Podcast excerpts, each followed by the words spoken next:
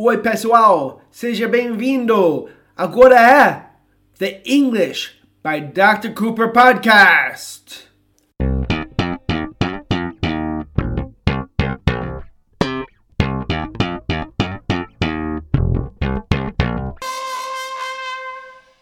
Oi, pessoal, eu sou Dr. Cooper And I'm Christina. e hoje vamos fazer um podcast que eu acho que vai ser muito útil para vocês. Vamos falar sobre frases comuns que alunos com frequência cometem erros. E vamos falar especificamente sobre situações e contextos em que nós usamos o gerúndio depois de uma palavra ou uma expressão. E não vamos ensinar regras grandes. Por exemplo, tem uma regra grande que fala depois de preposições você usa um gerúndio. Essa regra é uma boa regra, mas eu não acho que regras grandes assim funcionam tão bem quanto falando sobre especificamente situações que são muito comuns e que é, em que erros são muito comuns. Então vamos começar. O primeiro exemplo eu vou falar é without. Porque, claro, todos esses erros são comuns, porque em português, brasileiros muitas vezes vão usar sem mais um verbo. E eles acabam errando quando eles transferem para inglês. Primeiro exemplo. Se passo um dia sem falar com você, eu fico triste demais. Oh, Como você sabe eu estava falando sobre você? yeah, of course. I was. Se eu passo um dia sem falar com você, eu fico triste demais. So, aqui nós temos uma frase sem falar. E sem significa without. É muito útil lembrar que depois de without, o verbo fica no, na forma de ing. Porque, como nós dois sabemos, alunos erram isso muito. Por quê? Porque eles falam sem mais verbo muito em português. Então, claro, eles vão errar muito falando em inglês. Se passo um dia sem falar, eu fico triste demais.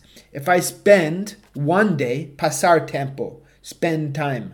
Se eu passo um dia, if I spend one day without talking to you, without talking to you, talking, I get very sad. If I spend one day without talking to you, I get very sad. Qual é o erro que nós queremos, o vício que queremos tirar? O erro mais comum que eles cometem é If I spend one day without talk. E esse erro é, é um erro ruim, porque nós realmente ficamos confusos. E eles também às vezes falam If I spend one day without to talk. Também é errado. Depois de without, o verbo fica no ing. If I spend one day without talking to you, I feel very sad. Outro exemplo com sem. E isso é verdade, Cristina. Eu quero ganhar dinheiro sem trabalhar. Yeah, but it's impossible. It's not impossible. My brother makes money without working. Oh, eu falei a resposta. Quero ganhar dinheiro sem trabalhar. I want to make money. Lembra que ganhar dinheiro is make money. Eu quero ganhar dinheiro. I want to make money sem trabalhar, without working. Não pode ser without work. Não pode ser without to work. Lembra, without verbo mais ing. Treine, ok? Tente criar suas próprias frases comuns igual essas. Training. E vocês vão falar bem. É uma questão de lembrar a regra e treinar. Vamos continuar. Agora, é- essa parte é mais difícil, mas é um erro super comum. Em português, muitas vezes, sempre, pessoas usam antes de mais o, o infinitivo. Eles sabem que antes é before. Então, escute esses exemplos. Não, isso não é verdade, Cristina. Okay.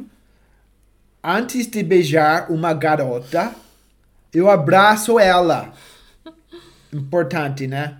Antes de beijar uma garota, eu abraço ela. em inglês. Before, depois o verbo kissing a girl, I hug her. Nós podemos falar isso de outra forma. Podemos falar before I kiss a girl, I hug her. Nós temos dois, duas possibilidades, mas muitas vezes vamos falar before. Podemos falar before, mas o sujeito I, mais o verbo kiss. Before I kiss. Mas em vez disso, é muito com- comum em inglês falar before, o verbo tem que falar kissing. O, o erro que os nossos alunos cometem é igual. Eles falam, falam before to kiss, ou before kiss, mas não é. É before kissing, ing. Before kissing a girl, I hug her. Before kissing a guy, I hug him What? in my dreams. In your dreams? I'm kidding. No seu sonho, ah, sabia, eu sabia que nos seus sonhos você estava pensando em, em abraçar um, um cara antes de beijar. No, You're dreaming about hugging a guy before kissing him. Ok, great. Agora eu tenho que concentrar mais, voltar a concentrar. Perdi. Ok, isso. Vamos falar sobre um assunto menos perigoso. yeah. Ok. Antes de te conhecer, eu te achei uma metida. What? I don't understand this. Can Você you? não sabe o que é metida? No. Metida is a snub. A snub. What? Yeah. It's true. No, that's not true. No? well, vamos falar que é. Okay. Verdade, não é verdade. Não ach- te achei um- uma metida. How would you say that in English? So, before meeting you, before meeting you, ok? Muito comum. Muito, muito comum. Essa frase, na verdade. Before meeting you, I thought you were a snob. Before meeting you. So, antes de, mais o verbo, em português, eu posso imaginar, primeiro, pessoas não entendem muito que conhecer pela primeira vez is meet. Mesmo que ensinamos muito em inglês by Dr. Cooper isso. Ok? So, antes de te conhecer, antes da primeira vez que eu te conheci, before meeting you. O erro seria before to meet you, or before meet you.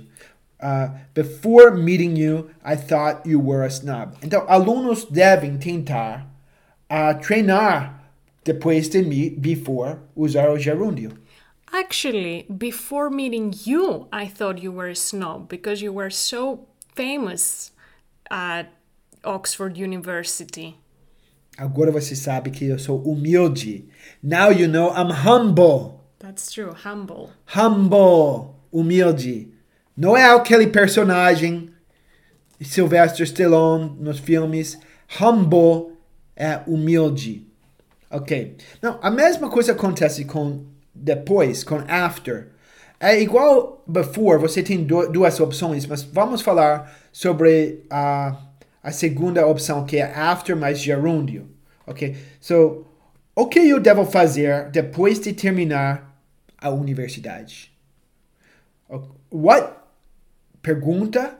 va- Vamos colocar should antes de I, right? What should I do after finishing university? Podemos falar what should I do after I finish university também. Temos as duas opções. Podemos falar after mais sujeito mais verbo conjugado, after I finish, mas seria um pouco mais comum falar after finishing university. O que você não pode falar a- after finish ou after to finish university. Isso é errado e o erro é grave porque é uma frase comum e isso deixa nativos confusos, ok? O outro exemplo pode ser como você se sentiu depois de tomar a vacina. Eu- você pode perguntar para mim. Yeah. How did you feel after taking the vaccine? Exactly. Great sentence, right? Yeah. Uma so frase perfeita em inglês. How did you feel after taking the vaccine? After mais verbo mais ing. Não pode falar after take the vaccine. Não pode falar after to take. I felt like Superman after taking the vaccine. Me sentiu igual super-homem. depois de tomar a vacina. Tomar a vacina. Take the vaccine. Vaccine. Vaccine. Nosso próximo exemplo é um dos exemplos mais importantes. Em vez de, instead of, vamos pronunciar Instead of. mais uma vez. Instead of. Quando seguimos instead of com um verbo, aquele verbo tem que estar na forma ing, na forma gerúndio. Então, em vez de criticar, pode falar criticar? Criticar. Fala em vez de criticar. Em vez de criticar. How do you do it? em vez de criticar outra pessoa, faça alguma coisa para ajudar. Instead of criticizing, verbo criticar, criticize, temos que adicionar ing. Instead of criticizing another person, do something to help.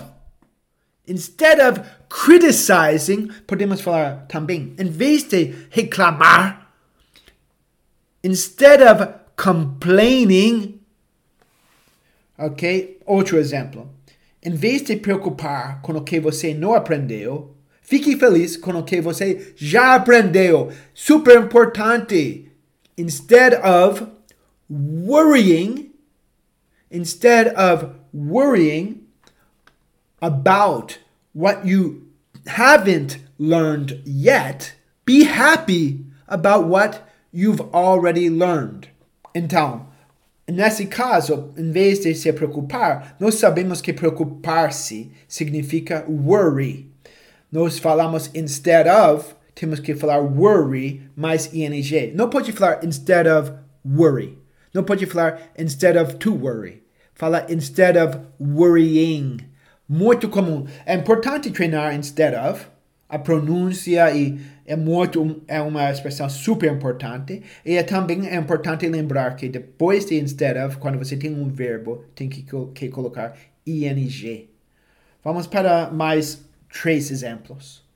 Ok? Sim, estamos dando muitos exemplos, mas assim não é todo, né? Esses são os exemplos mais importantes. Então, às vezes, em português, você vai falar, eu sou bom em uma coisa, ou eu sou ruim em uma coisa. Por exemplo, eu não sou bom em dar conselhos. Em inglês falaríamos, I'm not good at. Bom em, good at. Eu não sou bom em dar conselhos. I'm not good at giving advice. I'm not good at give mais ing. I'm not good at giving advice. Good at, podemos treinar de novo. Quando você é bom em uma coisa, você fala good at mais verbo mais ing. Então, se você fala ela é boa em esconder seus pensamentos, você é bom em esconder seus pensamentos? Espero que não, mas eu acho que sim. Ela é boa em esconder seus pensamentos. She's good at, o verbo esconder, hide. Hide. Ou com o verbo temos que adicionar depois de good at o ing. Então, she's good at hiding her thoughts, pensamentos, thoughts. Agora vamos falar sobre um que talvez é um dos erros mais comuns de todos. Vocês falam muito ter dificuldade em fazer uma coisa. É muito comum em português. É uma das frases mais comuns em português e por isso cometem muitos erros. Eu tenho vários uh, vídeos sobre isso e podcasts também sobre ter dificuldade. Em geral, uma boa tradução para ter dificuldade é have trouble. É muito melhor do que have difficulty. É muito melhor, é muito mais comum, muito mais fácil dizer, pronunciar. So, tenho dificuldade em I have trouble. E depois vamos colocar o verbo. O verbo sempre vai, vamos falar no, na forma ing. Então, se falamos tenho dificuldade em perdoar pessoas, falaria I have trouble forgiving people. Perdoar is forgive. Quando nós falamos I have trouble, não podemos falar I have trouble in forgive or to forgive ou forgive. Esse é um erro e como nós dois sabemos, é super comum. Você tem que falar I have trouble, e o verbo perdoar tem que falar I have trouble forgiving people. What do you have trouble doing, Christina? I have trouble forgetting embarrassing moments of my life. Ela tem dificuldade em esquecer momentos vergonhosos na vida dela. She has trouble forgetting, né? Trouble mais verbo em NG. She has trouble forgetting embarrassing moments. Agora vamos fazer o último exemplo, que é pensar em. Vou falar para vocês uma coisa primeiro. Não prestem atenção em vídeos que tentam explicar a diferença entre think of e think about, porque são quase iguais. Cada vídeo que você vai assistir vai falar outra diferença entre think of e think about. Na verdade, não é importante. Os dois, 99% das vezes, são iguais. Ok? Não vamos preocupar-se em coisas que não são importantes por enquanto ok? Mas quando você fala pensar em, pode falar think of ou think about. Isso já é importante porque pessoas não sabem isso. Eles falam think in, que é errado.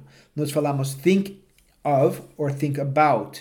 E depois colocamos, se é um verbo, colocamos no, no, na forma ing. Então, se falamos, estou pensando em abrir meu próprio negócio, falaríamos Okay, Christina. I'm thinking about starting my own business.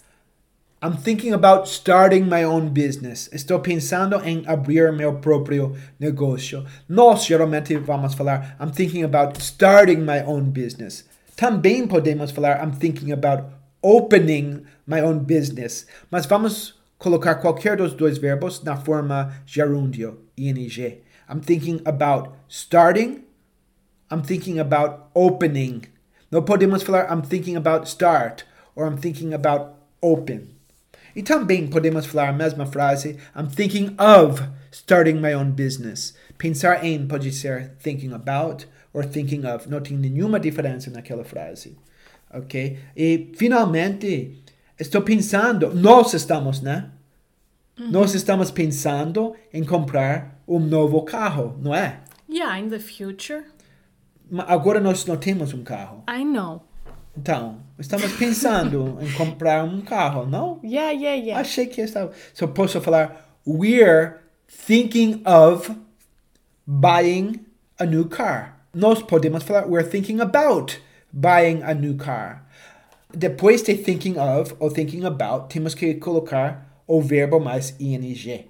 I'm thinking about buying a new car. Não pode falar I'm thinking about buy a new car. E qual tipo de carro, Cristina? A Mini Cooper. A Mini Cooper. We're thinking about buying a Mini Cooper. Entendeu? É verdade. Por que você está rindo? Because you're so excited. Estou, yeah, estou muito animado para comprar um Mini Cooper. Yeah, because it's gonna be the same as your name. Exactly. E agora, Cristina? Vamos recapitular? Vamos recapitular. Então, como eu falei no começo, é muito importante aprender com seus erros e os erros mais comuns, em vez de se preocupar com tudo. Então, ajudamos vocês hoje, espero, falando sobre erros muito comuns, em que você segue uma palavra com o verbo mais ing. Primeiro falamos sobre without, como sem falar, without talking. Depois falamos sobre before, antes de beijar, before kissing. Depois falamos sobre depois de, como depois de terminar, after finishing. Falamos sobre em vez de, que é instead of, e depois temos que colocar gerúndio, instead of worrying depois falamos sobre ser bom em uma coisa, que seria good at. Esse é um verbo, depois temos que colocar no ing. Good at hiding. Bom em esconder. E falamos sobre ter dificuldade em. Have trouble, mais o verbo mais ing. For example, have trouble forgetting. Tenho dificuldade em esquecer. I have trouble forgetting. E finalmente, think of ou think about, pensar em, que seguimos com ing. I'm thinking about buying. Então, muitos bons exemplos. Se vocês estudaram isso e treinaram, eu garanto que seu inglês vai ficar mais natural, mais limpo e mais fácil para entender. Ok? O que você acha, Cristina? I think you're right. Okay, you guys, study, study hard, ok? And see you next time. Até mais, pessoal!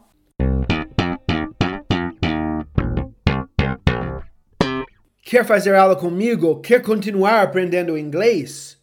Então, entre no meu site englishbydrcooper.com barra quero aprender ou mande um e-mail para info arroba englishbydrcooper.com Você pode também me enviar uma mensagem pelo WhatsApp. O número está na descrição do podcast. Estou aguardando sua mensagem. Até mais, pessoal.